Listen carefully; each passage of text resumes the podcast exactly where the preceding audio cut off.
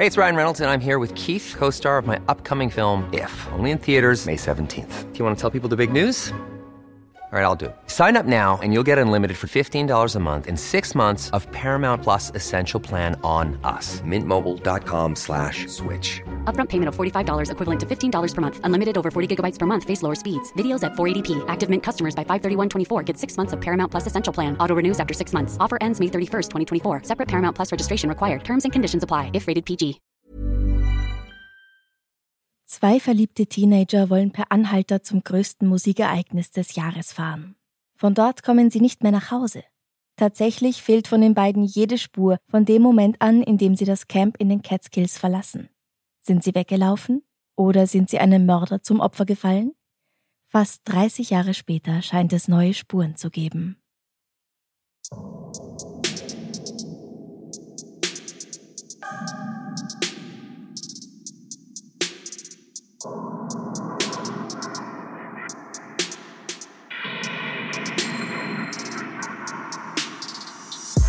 Servus. Grüße euch alle miteinander. Herzlich willkommen bei Darf's ein bisschen Mord sein? Dein Podcast zum Thema wahre Verbrechen. Mein Name ist Franziska Singer. Mein Name ist Maggie Löffler. Und ich freue mich sehr, dass du heute bei mir zu Gast bist. Du bist ja zum allerersten Mal überhaupt bei einem Podcast, oder? Genau. Premiere. Sehr Ich freue mich sehr, dass ich hier sein darf. Du bist ein Teil der Band Spice. Genau. Und ihr habt jetzt gerade ein neues Album rausgebracht. Unser Debütalbum ist letzte Woche am Freitag rausgekommen und heißt Playing with Matches. Und deswegen habe ich mir gedacht, sprechen wir doch über ein Musikfestival, weil was gibt's Besseres, als mit einer Sängerin über ein Musikfestival zu sprechen? Das stimmt. Beziehungsweise wir sprechen nicht direkt natürlich über das Musikfestival, sondern über die Tragödie, die damit in Verbindung steht. Jetzt ist ja bald Sommer und dann geht's auch mit den ersten Musikfestivals natürlich wieder los. Ich war als Teenager auf ein paar, hauptsächlich im burgenländischen Wiesen. Das war immer Schön. extrem lustig und leibernd. Ja, voll. Ähm, herzlichen Dank hier nochmal an meine Frau Mutter, die mich da vor 20 Jahren hat hingehen lassen. Und ich merke gerade 20 Jahre, oh mein Gott, es gibt so Momente, in denen fühlt man sich einfach alt. Vor 20 Jahren warst du vier. Das stimmt, ja. Ja, da, da war ich noch nicht auf einem Festival. Ja, haben dich deine Eltern nicht mitgenommen. Na, aber ich muss auch sagen, ich war mit 15, habe ich mich das erste Mal aus Novorock geschmuggelt. Mm, geschmuggelt. Also, auch hier danke an meine Eltern, dass ich fahren habe dürfen. es war eine Begleitperson dabei, also Ja, also alles gut. alles, alles gut. Aber wir befinden uns jetzt im Juli 1973, also auch lang vor meiner Zeit. Da findet nämlich das Summer Jam at Watkins Glen statt. Das ist ein Musikfestival außerhalb des Dorfes Watkins Glen und das liegt wiederum 300 Kilometer Luftlinie oder 400 Kilometer über die Straßen von Manhattan, New York City entfernt. Es ist schon als relativ großes Ereignis geplant mit 150.000 verkauften Karten im Vorverkauf. Am Tag selbst stürmen allerdings an die 600.000 Besucher das Gelände. Manche sprechen sogar von bis zu 800.000 Menschen. Das Gelände, auf dem das stattfindet, ist der Watkins Glen Grand Prix Raceway. Und das bedeutet also, dass um die 450.000 Personen keine Eintrittskarte gekauft haben und die Musik gratis hören. Damit hält dieses Festival lange Zeit auch den Guinness-Weltrekord für meiste Zuhörer bei einem Pop-Festival. Die Bands, die da auftreten, sagen mir persönlich heute gar nichts. Darunter sind The Band, The Allman Brothers Band und, und die kenne ich schon und du bestimmt auch, The Grateful Dead. Nein, die kenne ich nicht, aber The Allman Brothers. Die kennst du? Ja. Oh, na schau. The Grateful Dead spielen da einfach zwei irre lange Sets mit insgesamt fünf Stunden. Das kann man sich heute auch wieder sehr schwer vorstellen. Das muss man schaffen. Ja. Es ist extrem heiß Ende Juli. Auf der Zufahrt gerät alles ins Stocken und schließlich müssen viele die letzten Kilometer zu Fuß zum Gelände zurücklegen. Jeder Dritte zwischen 17 und 24 Jahren befindet sich statistisch gesehen auf diesem Festival. Wow, es sind halt schon gewaltige Menschenmassen, muss man Mhm. sagen. Und auch wenn man es mit, Fe mit anderen Festivals vergleicht. die wir so haben Ja. in Österreich oder auch in total, Deutschland. Ja, ich glaube, Novarock waren letztes Jahr 250.000 Besucher oder so. Mhm. Und da haben sie sich schon sehr gefreut, dass so viele gekommen sind. Ist aber auch schon das extrem ja, eben. finde ich. Also wenn ich mir denke, es ist riesengroß, das Festivalgelände. Mhm. Also kann man sich schwer vorstellen. Also das klingt wirklich nach dem Sommerhighlight schlechthin. Ja, definitiv. Und dieses Ereignis wollen sich auch Bonnie und Mitch nicht entgehen lassen. Bonita Maria Bigwit oder kurz Bonnie kommt am 28. Januar 1958 zur Welt. Sie hat braune Augen und lange braune Haare, die bei ihrer extrem zierlichen Figur nur noch länger wirken. Bonnie ist nur 1,50 Meter groß und 40 Kilo schwer. Die 15-Jährige verbringt ihren Sommer im Camp Wellmet in Narrowsburg, wo sie als Mother's Helper arbeitet. Ich wollte wissen, was das ist und habe als Erklärung Babysitterin in Ausbildung gefunden, was ich finde auch ziemlich komisch klingt. Also die genauere Erklärung war dann ein Babysitter, den man für zu jung erachtet, um als Kindermädchen engagiert zu werden, aber auf die Kinder aufpasst, mit ihnen spielt, Hausaufgaben macht, ihnen was zu essen zubereitet und, und, und. Also ein normaler Babysitter, würde ich sagen. Ja. Bonnie lebt mit ihrer Familie in Borough Park, einem Viertel in Brooklyn. Sie hat eine elf Jahre ältere Schwester namens Cheryl und sie sorgt sich sehr um ihren Vater, der behindert und krank ist. Sie besucht die John Dewey High School, eine alternative Schule für besonders begabte Kinder, wo sie auch ihren Freund Mitch kennenlernt. Beide stammen aus guten jüdischen Familien der Mittelschicht. Mitch heißt mit vollem Namen Mitchell Fred Weiser, nicht zu verwechseln übrigens mit dem deutschen Fußballspieler Mitchell Weiser, Mitchell Weiser wahrscheinlich dann, keine Ahnung, und kommt am 23. November 1956 zur Welt. Er ist also ein Jahr und zwei Monate älter als Bonnie. Er hat ebenfalls eine ältere Schwester namens Susan. Mitch arbeitet in diesem Sommer als Assistent eines Fotografen in Coney Island und ist mit seinen 1,73 Meter und 63 Kilo nicht gerade massig, aber doch einiges größer und schwerer als sie. Er hat wie sie braune Augen und trägt sein dunkles, schulterlanges Haar zum Pferdeschwanz gebunden. Außerdem trägt er eine Brille und er hat eine Narbe auf seiner Unterlippe. Er würde nach der Schule gern ein ganz bestimmtes College besuchen, aber seine Eltern können sich das nicht leisten, weil es halt zu den teureren gehört, daher soll er ein anderes wählen. Aber das, kannst du dir vorstellen, macht ihn nicht gerade glücklich. Mhm. Aber jetzt ist erst einmal Sommer und Bonnie und Mitch freuen sich schon sehr, zusammen zum Summer Jam zu gehen. Eigentlich wollte Mitch mit seinem Freund Larry gehen, aber dessen Mutter will ihren 16-jährigen Sohn nicht quasi allein so eine weite Reise machen lassen. Und wer weiß, was da auf so einem Festival passieren kann, mit all der bösen Rockmusik auch noch. Also nein, wirklich nicht. Und so fragt Mitch seine Freundin Bonnie, mit der er schon seit etwa einem Jahr zusammen ist. Und die beiden haben sogar schon Treueringe miteinander ausgetauscht und bezeichnen sich als Ehemann und Ehefrau. Ja, genau. Also er fragt sie, magst nicht mitkommen? Und sie sagt, ja, auf jeden Fall. Und deswegen verabschiedet Mitch sich am 27. Juli von seiner Mutter. Er lässt sich auch nicht von ihrer Bitte, nicht zu gehen, abhalten. Als sie sich umdreht und in der Geldbörse kramt, um ihm wenigstens genug Geld mitzugeben, damit er und Bonnie sicher hin und zurückkommen, ist er schon bei der Tür draußen. Das will er nicht einmal mehr abwarten. Er fährt mit dem Bus und von der Haltestelle in Narrowsburg mit dem Taxi zu ihr ins Camp Wellmet, was in etwa auf halbem Weg von Brooklyn nach Watkins Glen liegt. Und da fährt man schon so gute drei Stunden hin. Bonnie bittet die Familie, für die sie arbeitet, ihr das Wochenende freizugeben, damit sie Zeit mit ihrem Freund verbringen und eben zu diesem Festival fahren kann, aber die lehnt das ab und das macht das Mädchen sehr, sehr wütend, weil sie meint, dass sie hier nur ausgenutzt wird mit 16 Stunden Arbeitstagen. Da hat man ja gar nichts mehr vom Sommer. Sie kündigt also und sagt, dass sie jetzt erst einmal mit Mitch wegfährt und dann nach dem Festival zurückkommt, um auf dem Weg nach Hause ihre Sachen abzuholen und auch ihre letzte Bezahlung mitzunehmen. Am nächsten Morgen nach dem Frühstück verlassen die beiden Teenies das Camp mit ihren Rucksäcken, ihren Schlafsäcken und einem Schild, auf dem Watkins Glen steht. Also einfach so ein großes Stück Pappkarton, wo sie das halt mit, weiß ich nicht, Kugelschreiber oder Marker Ja. draufgeschrieben haben. Sie gehen an die Straße und halten den Daumen nach oben. Irgendjemand wird sie schon in seinem Auto mitnehmen und in ein paar Stunden sind sie bestimmt schon beim Festivalgelände. Wie ist das? Würdest du mit jemandem per Anhalter mitfahren oder hast du das schon mal gemacht? Ich habe das tatsächlich noch nie gemacht. Gut so.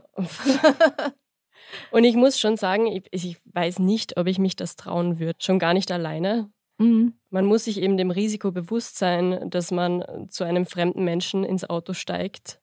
Und Mhm. es meint halt nicht jeder gut mit einem. Ja, also in den 70ern, da denkt man über das Autostoppen, glaube ich, noch ganz anders ja, als das heute. kann sein. Ich würde mich das nicht trauen. Meine Mutter hat mir auch immer eingeschärft, nirgends mitzufahren. Aber sie hat das früher schon gemacht, weil die ist vom Alter her ungefähr so alt Okay. wie Bonnie und Mitch. Und je nachdem, wie alt ihr seid, die ihr dazuhört, kennt ihr vielleicht auch noch Leute mit Schildern und hochgehaltenen Daumen an der Autobahnauffahrt. Aber die sind irgendwie verschwunden. Ja, sieht man wirklich nur mehr noch so vereinzelt. Ganz, ganz selten, ja. Ich meine, gut, heute gibt es natürlich die Möglichkeit, das vorher schon übers Internet zu vereinbaren. Also ist nicht so, als ob niemand mehr mit Fremden einfach mitfahren würde. Das stimmt, ja. Aber es hat sich halt alles ein bisschen geändert. Und es wirkt irgendwie oft so, als hätte in den 70ern absolut niemand darüber nachgedacht, dass es gefährlich sein könnte, zu Fremden ins Auto zu steigen. Ja, du willst irgendwo hin und hast kein Geld dafür und dann machst halt irgendwo Autostopp. Ja, was soll schon passieren? Sehr positiv und sehr naiv. Ja, aber das ist halt auch eine Zeit, in der Sicherheitsgurte erst nach und nach serienmäßig in Autos eingebaut werden und eine große Zahl an Leuten gegen die Anschnallpflicht demonstriert. Also, naja. Okay, wow. Ja, habe ich auch nicht gewusst, aber das Nein. wurde mir im Zuge der Recherche klar. Mhm. Höre ich auch gerade zum ersten Mal. Anschnallgurte nehmen die Freiheit weg. Ach so, tatsächlich. Ja, ja, ja. Wir wissen, dass ein Lkw-Fahrer Bonnie und Mitch ein Stück weit mitnimmt, aber was danach geschieht, weiß niemand. Nicht einmal, ob die beiden es überhaupt zum Festival schaffen. Denn hier in Narrowsburg verliert sich die Spur der beiden Teenager. Man weiß also tatsächlich nicht mal, ob sie es zum Festival geschafft haben. Genau, also da sind ja 600.000 Personen, plus minus, von denen 400.000 nicht mal eine Eintrittskarte haben. Und selbst wenn, dann werden die ja auch nirgends registriert. Es gibt keine Überwachungskameras, sie sind allein unterwegs, sie haben sich auch dort nicht mit jemand anderem auf dem Festival verabredet. Also was sie genau tun oder was passiert, nachdem sie in Narrowsburg aus dem LKW aussteigen, ist nicht bekannt. Sonntagabend sollte Mitch wieder zu Hause sein. Seine Familie wartet und wartet und wartet, aber er kommt nicht. Seine Mutter ruft im Camp Wellmet an, vielleicht möchte ihr Sohn ja noch mehr Zeit bei seiner Freundin verbringen und hat einfach vergessen, sich bei ihr zu melden. Aber dort sagt man ihr, dass die beiden nicht von ihrem Ausflug zurückgekommen sind. Sein Vater steigt sofort ins Auto und fährt nach Watkins Glen, um nach den beiden zu suchen, während die Mutter beim Telefon bleibt, für den Fall, dass jemand zu Hause anruft. Bonnies Familie weiß zu dem Zeitpunkt noch gar nicht, dass ihre Tochter zu diesem Festival gehen wollte. Das war ja auch relativ spontan. Die Bigwits glauben also, dass Bonnie Camp Wellmet nie verlassen hat. Als sie also am Dienstagabend von ihrem Urlaub zurück nach Hause kommen und einen Anruf vom Camp kriegen, ob Bonnie mittlerweile daheim ist, kennt sich erstmal niemand aus. Daraufhin sprechen sie mit den Wisers und die erklären ihnen, was in der Zwischenzeit passiert ist und dass die beiden Teenager vermisst werden.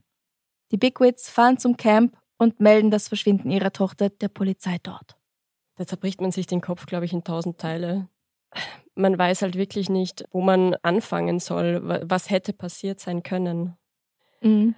Und ähm, aber ich denke mir halt, an der Stelle der Big Wits würde ich mir wahrscheinlich denken, dadurch, dass sich Bonnie also wirklich nicht Bescheid gegeben hat, was sie am Wochenende vorhat, vielleicht wirklich, dass sie weggelaufen sind Ja?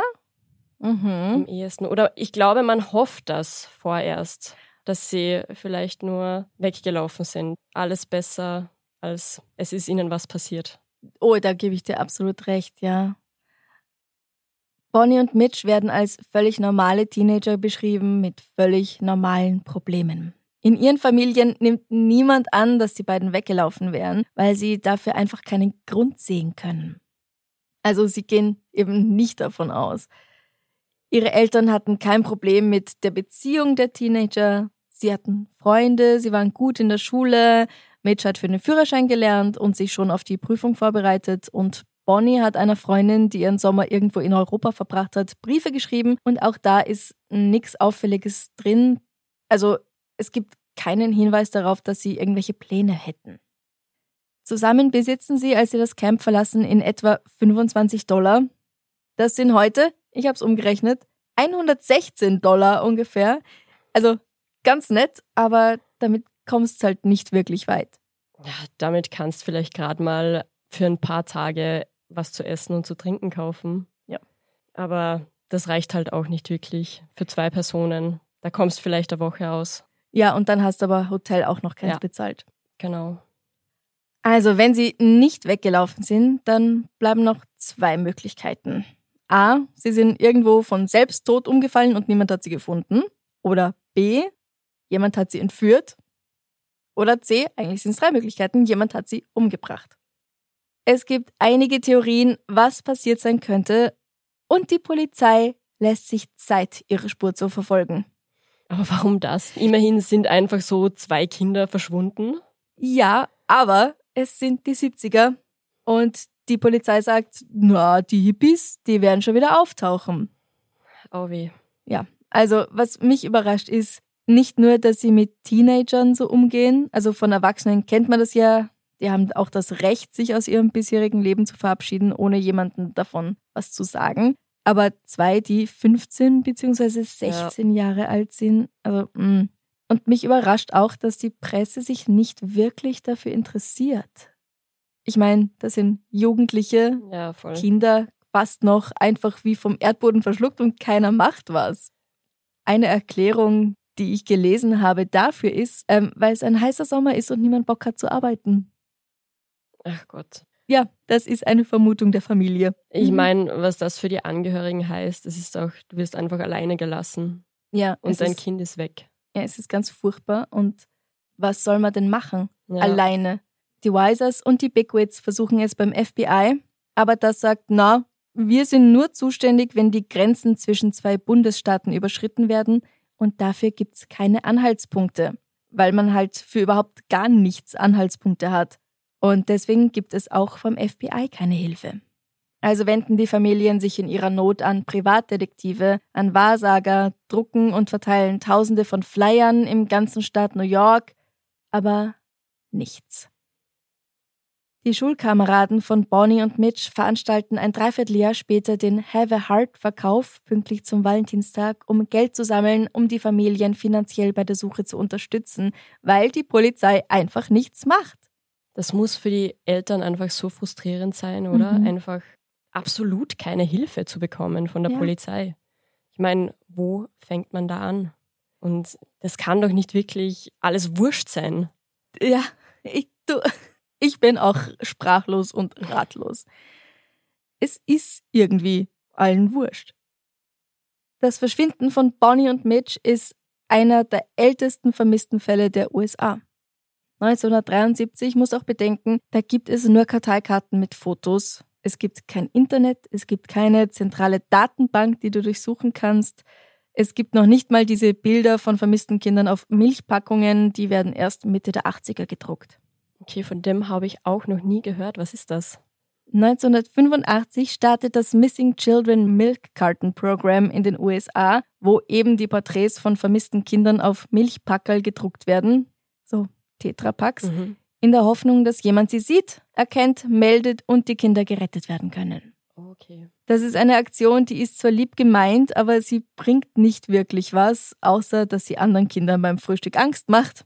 Und sie wird wieder eingestellt.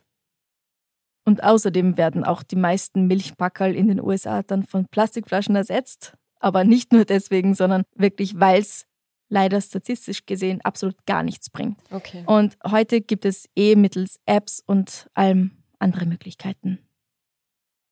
1998 veröffentlicht das National Center for Missing and Exploited Children Bilder der beiden, die sie zeigen, wie sie nun aussehen könnten, im Alter von ungefähr 40 Jahren.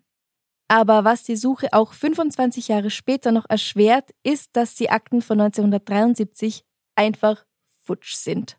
Darin hatten sich auch die Zahnarztakten der beiden befunden und die sind in so einem Fall einfach extrem wichtig, weil viele Tote nur anhand ihrer Zähne identifiziert werden können. Gut, ja, heute hat man wieder die Möglichkeit, einen DNA-Test zu machen, aber Zähne sind einfach wichtig. Aber das ist alles weg und keiner weiß wieso, weil es eigentlich immer noch ein laufender Fall sein sollte, beziehungsweise ist. Und deswegen ist der Fall auch heute, 50 Jahre später, noch immer ungelöst. ist schon ein Wahnsinn. Mhm.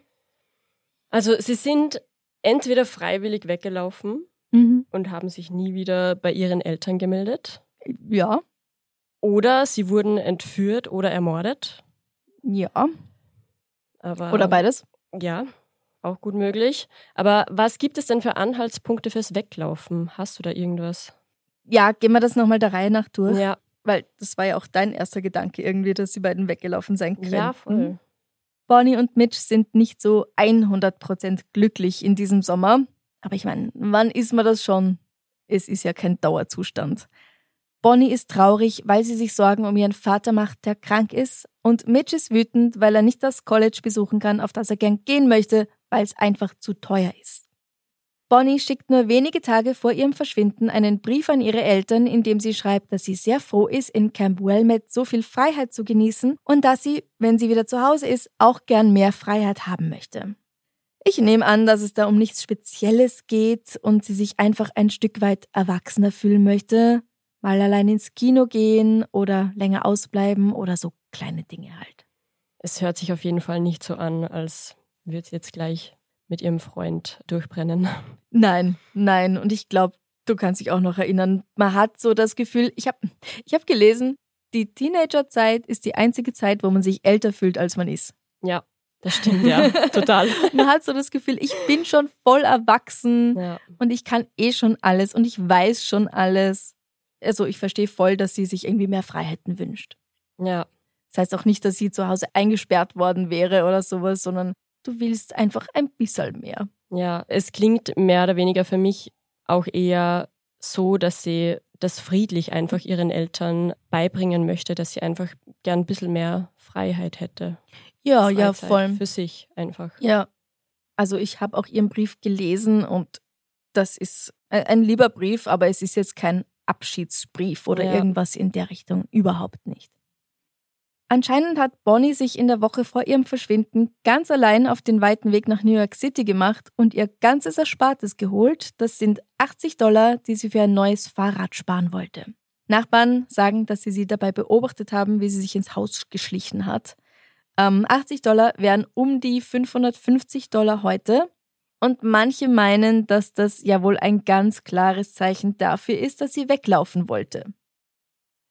Ja, auch 550 Dollar oder dasselbe in Euro oder was auch immer sind nicht genug Geld. Du kommst damit einfach nicht besonders weit. Weiter als mit 116, aber trotzdem, oder?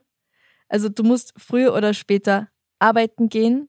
Dafür brauchst du im Normalfall eine Sozialversicherungsnummer und die Sozialversicherungsnummern der beiden werden niemals irgendwo gemeldet, weil das wäre dann aufgefallen. Also das wurde anscheinend dann auch Jahre später, als dann die Ermittlungen ein bisschen ernster genommen wurden, überprüft. Es kann natürlich sein, dass es in den 70ern weitaus einfacher ist, ohne Dokumente durchzukommen oder welche zu fälschen. Und vielleicht finden Sie jemanden, der Ihnen Arbeit gibt, ohne Fragen zu stellen und daraus ergibt sich dann alles andere. Ich weiß es nicht. Hey, I'm Ryan Reynolds. Recently, I asked Mint Mobile's legal team if big wireless companies are allowed to raise prices due to inflation. They said yes. And then when I asked if raising prices technically violates those onerous two year contracts, they said, What the f are you talking about, you insane Hollywood ass? F- So to recap, we're cutting the price of Mint Unlimited from $30 a month to just $15 a month. Give it a try at mintmobile.com slash switch. $45 upfront for three months plus taxes and fees. Promo for new customers for limited time. Unlimited more than 40 gigabytes per month. Slows. Full terms at mintmobile.com. Hey, it's Ryan Reynolds, and I'm here with Keith, co star of my upcoming film, If, only in theaters, May 17th. Do you want to tell people the big news?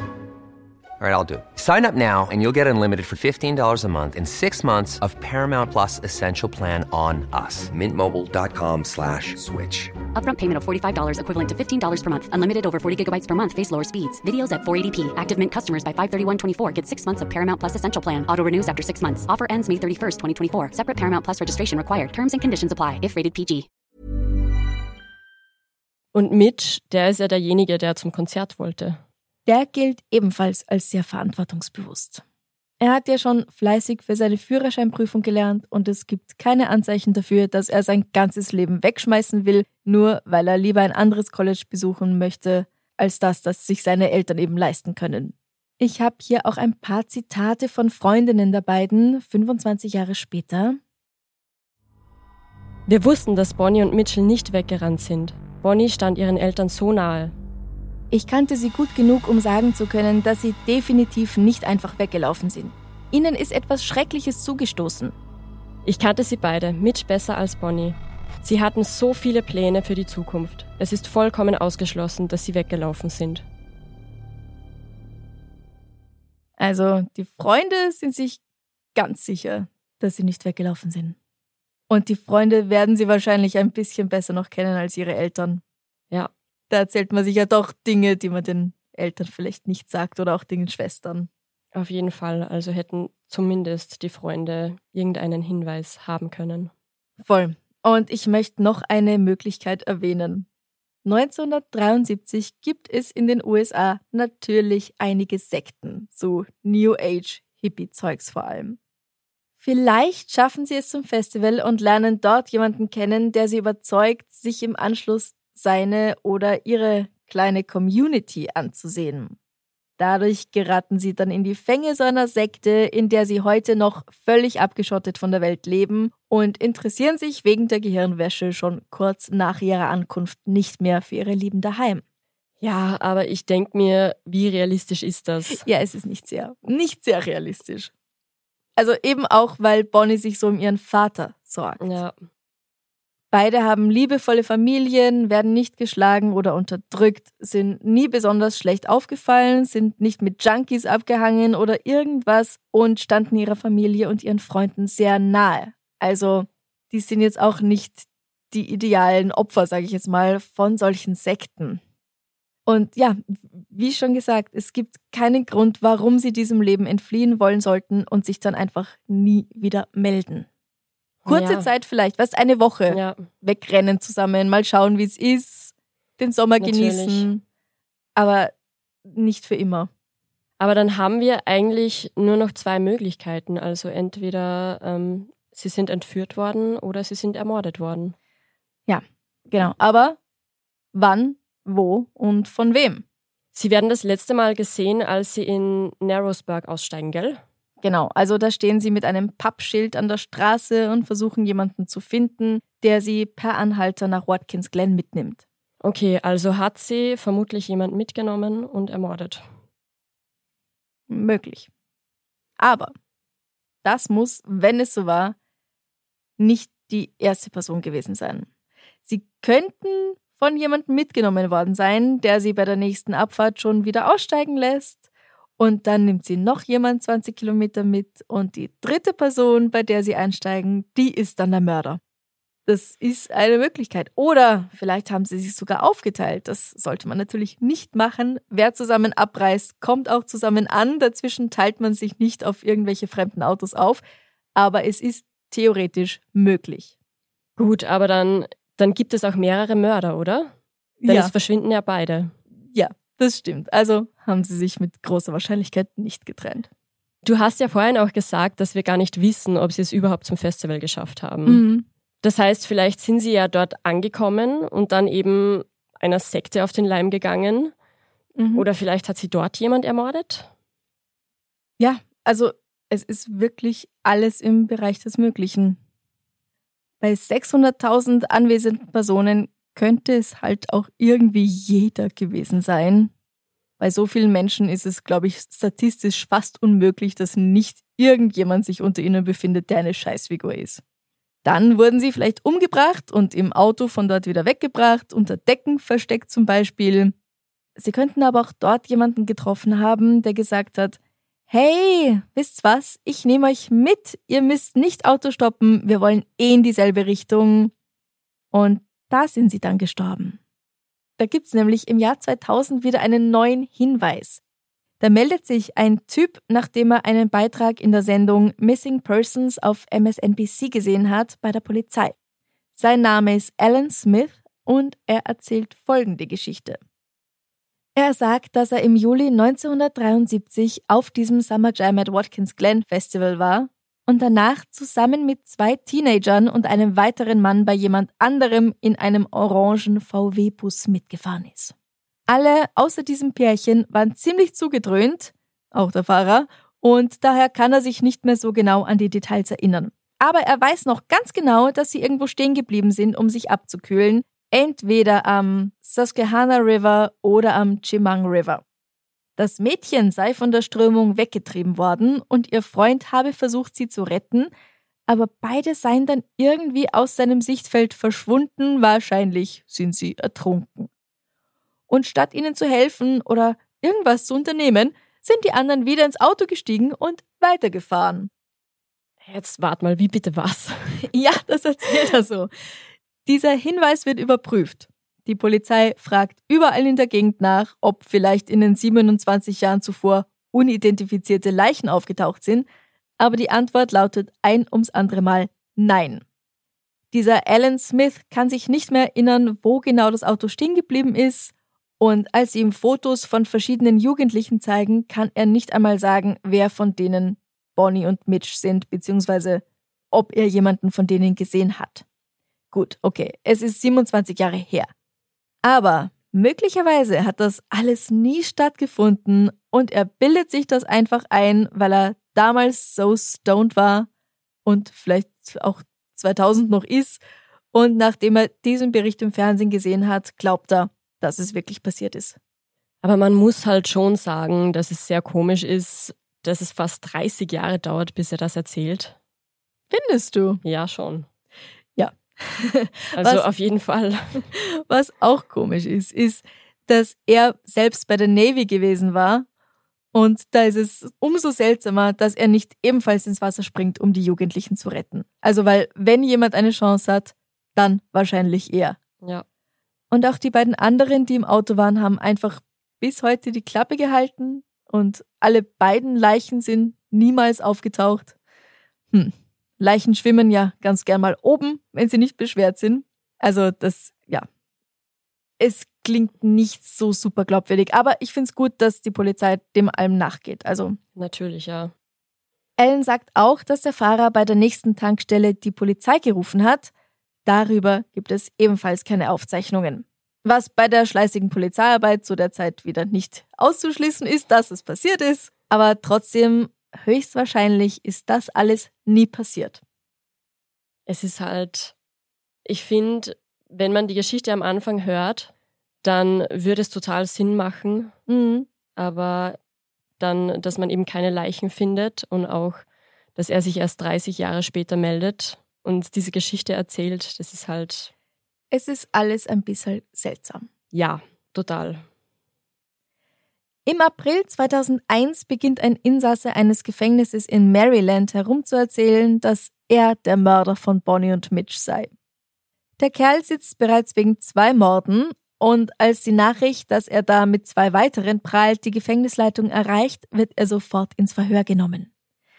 Er sagt, dass er 1973 in dieser Gegend von New York unterwegs gewesen ist und zeichnet für die Ermittler eine Landkarte, wo der Mord angeblich stattgefunden hat. Aber irgendwie ergibt das alles keinen Sinn und sie gehen davon aus, dass er einfach nur Scheiße redet, um sich wichtig zu machen.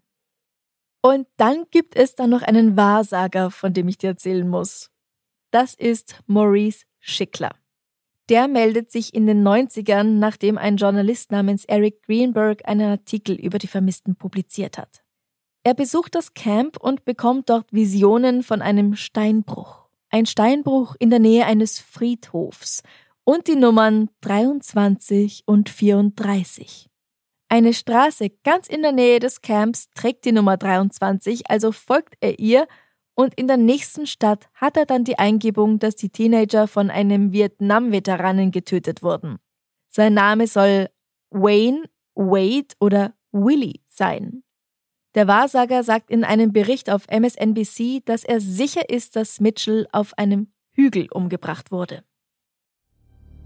Mitchell wurde von einem Mann getötet, der Veteran war. Ein Vietnam-Veteran. Der Mörder hat ihn gepackt und seine Hand über Nase und Mund gelegt und ihm den Hals zugedrückt. Dann hat er Bonnie einige Tage später an einem anderen Ort getötet, glaube ich. Dafür gibt es natürlich null Beweise. Es macht die Familien einfach nur traurig und natürlich bekommt er, der Wahrsager, dadurch Aufmerksamkeit.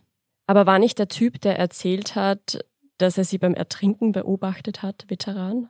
Ja, das stimmt. Der ist bei der Navy gewesen, aber da hört's halt auch schon auf.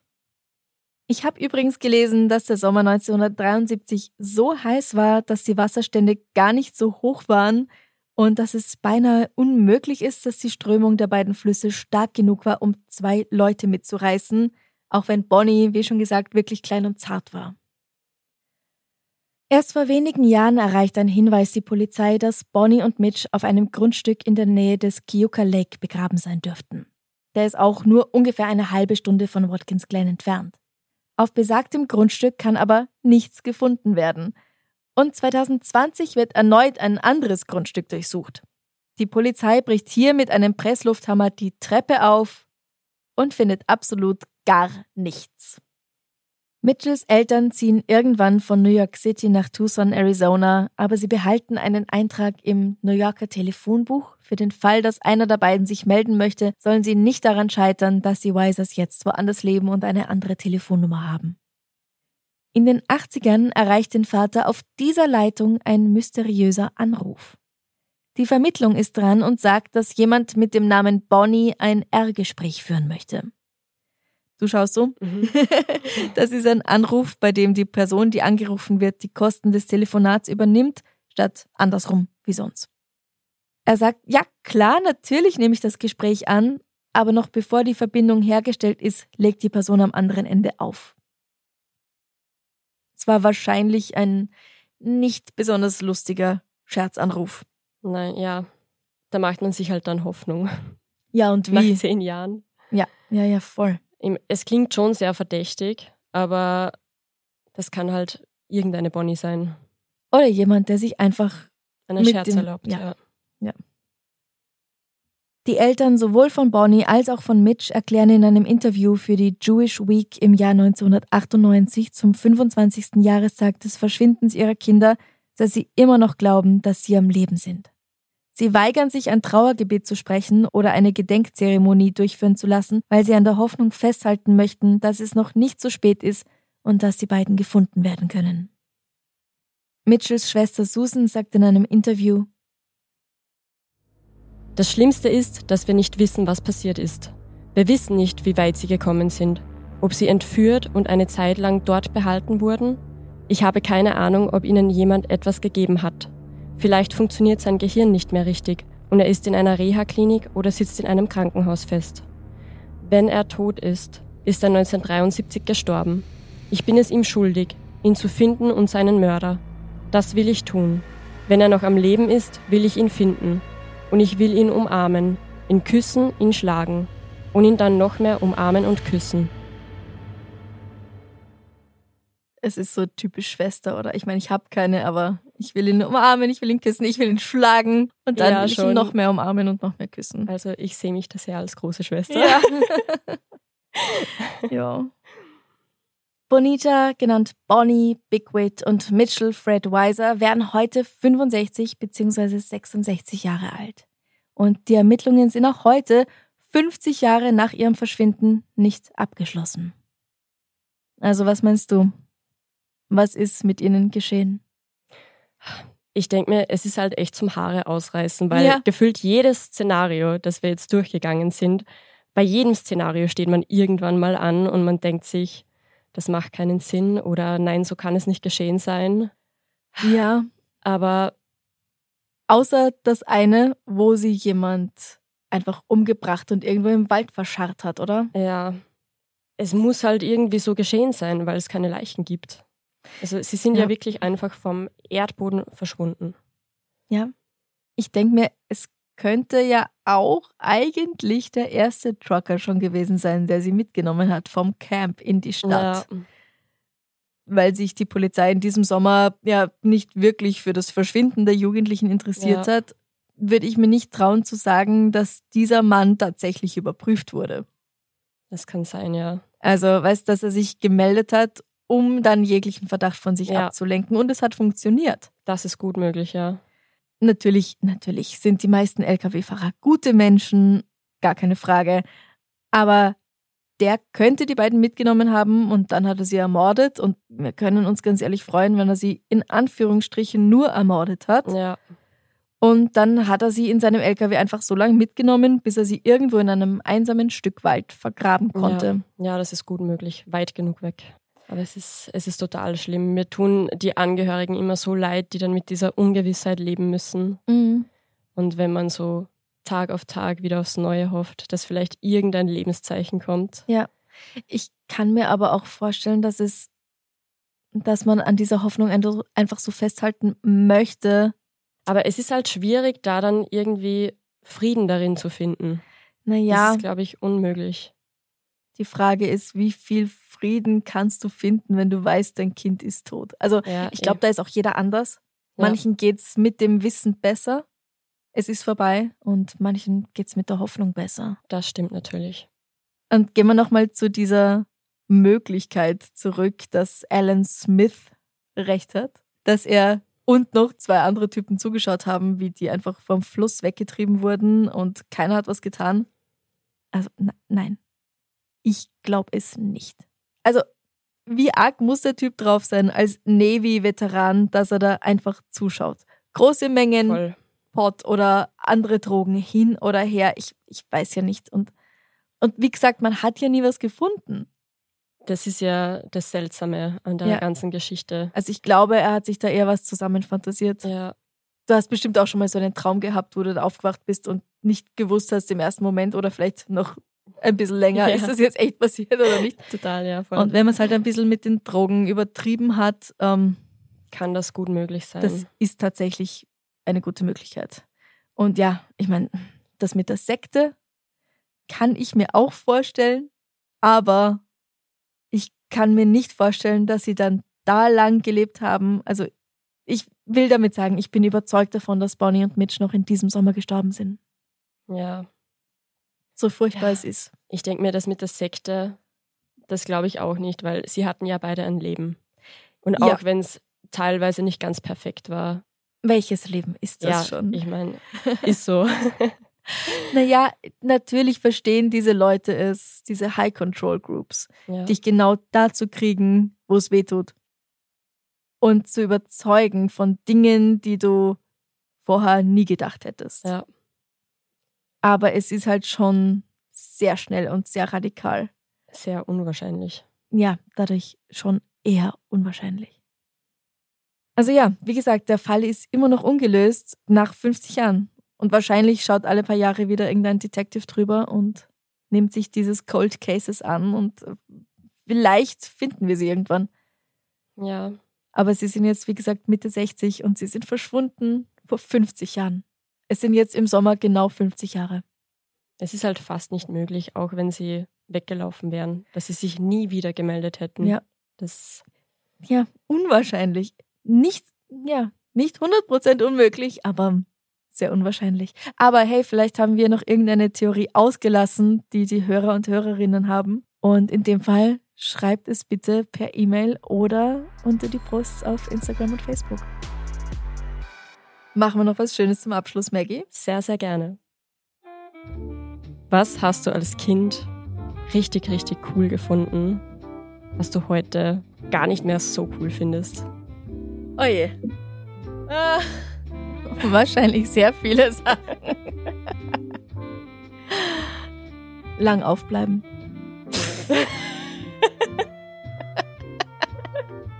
Weiß schon, oder? Ja, voll. Man, muss immer, irgendwie, es gibt so eine fixe Schlafenszeit und dann muss ins Bett und oh Gott, ich habe es gehasst, irgendwie um 20 Uhr ins Bett gehen zu müssen.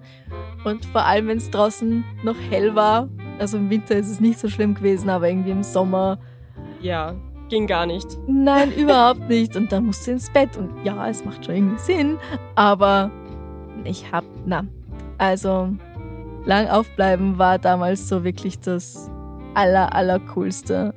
Und jetzt, okay, ich bin eher eine Nachteule eigentlich, Ja, aber ich freue mich schon auch manchmal, wenn ich mir da, wenn ich so um halb zehn einfach im Bett lieg und ja, okay, jetzt lese ich noch zwei, drei Seiten und dann mache ich das Licht aus und dann schlafe ich. einfach gemütlich schlafen gehen. Ja, Genau, und nicht irgendwie um alles in der Welt unbedingt noch länger aufbleiben wollen. Und für dich, was fällt dir? Oder hast du dir schon was überlegt? Bist du ein bisschen mit der Frage schon hergekommen? Ah, leider nicht. Total unvorbereitet. Und was habe ich richtig cool gefunden als Kind? Eine Kinderserie, für die mich meine Cousine total hasst, weil sie die immer mit mir schauen hat müssen. Teletubbies. Nein, ähm, Blues Clues. Ah, okay. Blau macht schlau. Oder irgendwie so. Ja, ich glaube, ja. Es ist total verrückt. Also, wenn man sich das heute anschaut, Es ist voll dann. süß. Nein, ich weiß nicht. Es, es wirkt irgendwie mehr so, als wären dort alle auf Drogen. wenn man sich das als Erwachsener anschaut. Aha. Aber als Kind habe ich es total gefeiert. Ja, aber ganz ehrlich, so, so sind viele Kinderserien, oder? Wenn du das als Ja. Erwachsener anschaust, denkst du, was haben die geraucht? Aber Kinder finden es toll, weil es halt, ich glaube, das liegt daran, dass wir als Erwachsene unsere Fantasie oft irgendwo abgeben Vermutlich, ja. und als Kinder magst du es halt, wenn alles bunt und lustig ist. Ja, das kann sein.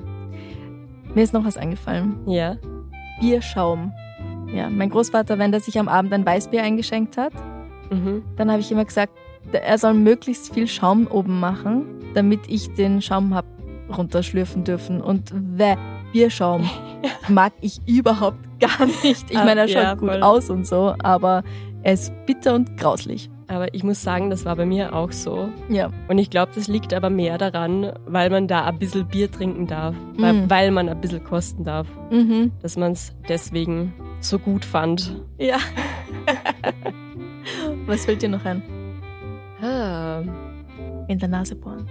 Oh ja.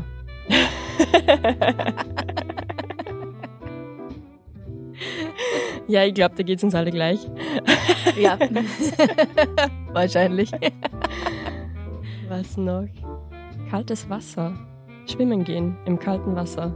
Das hast du cool gefunden? Nein, äh, na, ah, umgekehrt. Ich habe es als Kind nicht cool gefunden. Ich finde es heute cool. Ah, okay. Ja, na gut, da gibt es sehr viele Dinge, die ich als Kind nicht cool gefunden habe und heute Brokkoli. Äh, Spinat. Na, den mag ich immer noch nicht. Wirklich. Ja, das schmeckt so nach Erde. Bäh. Gibt nichts Besseres. Du, vielen herzlichen Dank, dass du dir die Zeit genommen hast und mit mir diese Folge aufgenommen hast. ja, danke dir. Ich freue mich sehr, dass ich ein Teil davon sein darf. Ja, hört euch alle das neue Album an von der Maggie, also beziehungsweise von deiner Band Spice. Spice, genau. Also das Album ist auf allen Plattformen erhältlich. Mhm. Streamt es, kauft es euch, sagt es euren Freunden, eurer Familie. Playing with Matches, also yes. mit Streichhölzern spielen Genau. von der Band Spione. yes. Spice, nicht wie die Spice Girls. Oder Spieß, wie man gerne sagt. Spieß. Wie meine Oma gerne sagt. Spieß. So Nein. Spice Playing with Matches. Gönnt euch und viel Spaß beim Anhören. Fotos zur Folge sind natürlich schon auf Instagram und Facebook. Meistens ja so ungefähr um 8, 9 Uhr morgens. Und am Freitag stelle ich dann auch die Frage der Woche wieder auf Social Media. Und Maggie und ich sind schon gespannt, was ihr so alles antworten werdet. Yes. So, und jetzt haben wir gesagt, gehen wir noch Cocktails trinken. Ja, denn wir haben ja noch deinen Geburtstag nachzufeiern. Ja, genau. Und was Gutes essen.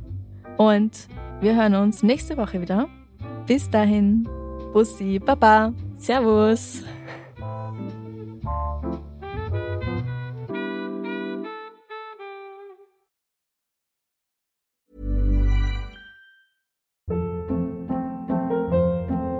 Hold up. What was that? Boring. No flavor. That was as bad as those leftovers you ate all week. Kiki Palmer here, and it's time to say hello to something fresh and guilt-free. Hello Fresh. Jazz up dinner with pecan-crusted chicken or garlic butter shrimp scampi. Now that's music to my mouth. Hello Fresh. Let's get this dinner party started. Discover all the delicious possibilities at hellofresh.com.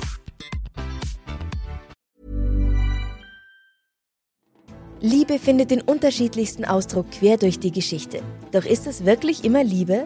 Lasst uns über Sex sprechen. Von skandalösen Stories aus der Antike über die Geschichte von Fetischen bis hin zu den unanständigen Geheimnissen berühmter Personen. Bei Liebesgeschichte gehen wir der Entwicklung der menschlichen Sexualität auf den Grund. Unterhaltsam, lehrreich und im besten Sinne des Wortes tabulos stellt Franziska Singer, das bin ich, jede Woche die Frage, wer, wann, mit wem und wie. Wer Liebesgeschichte überall, wo es Podcasts gibt.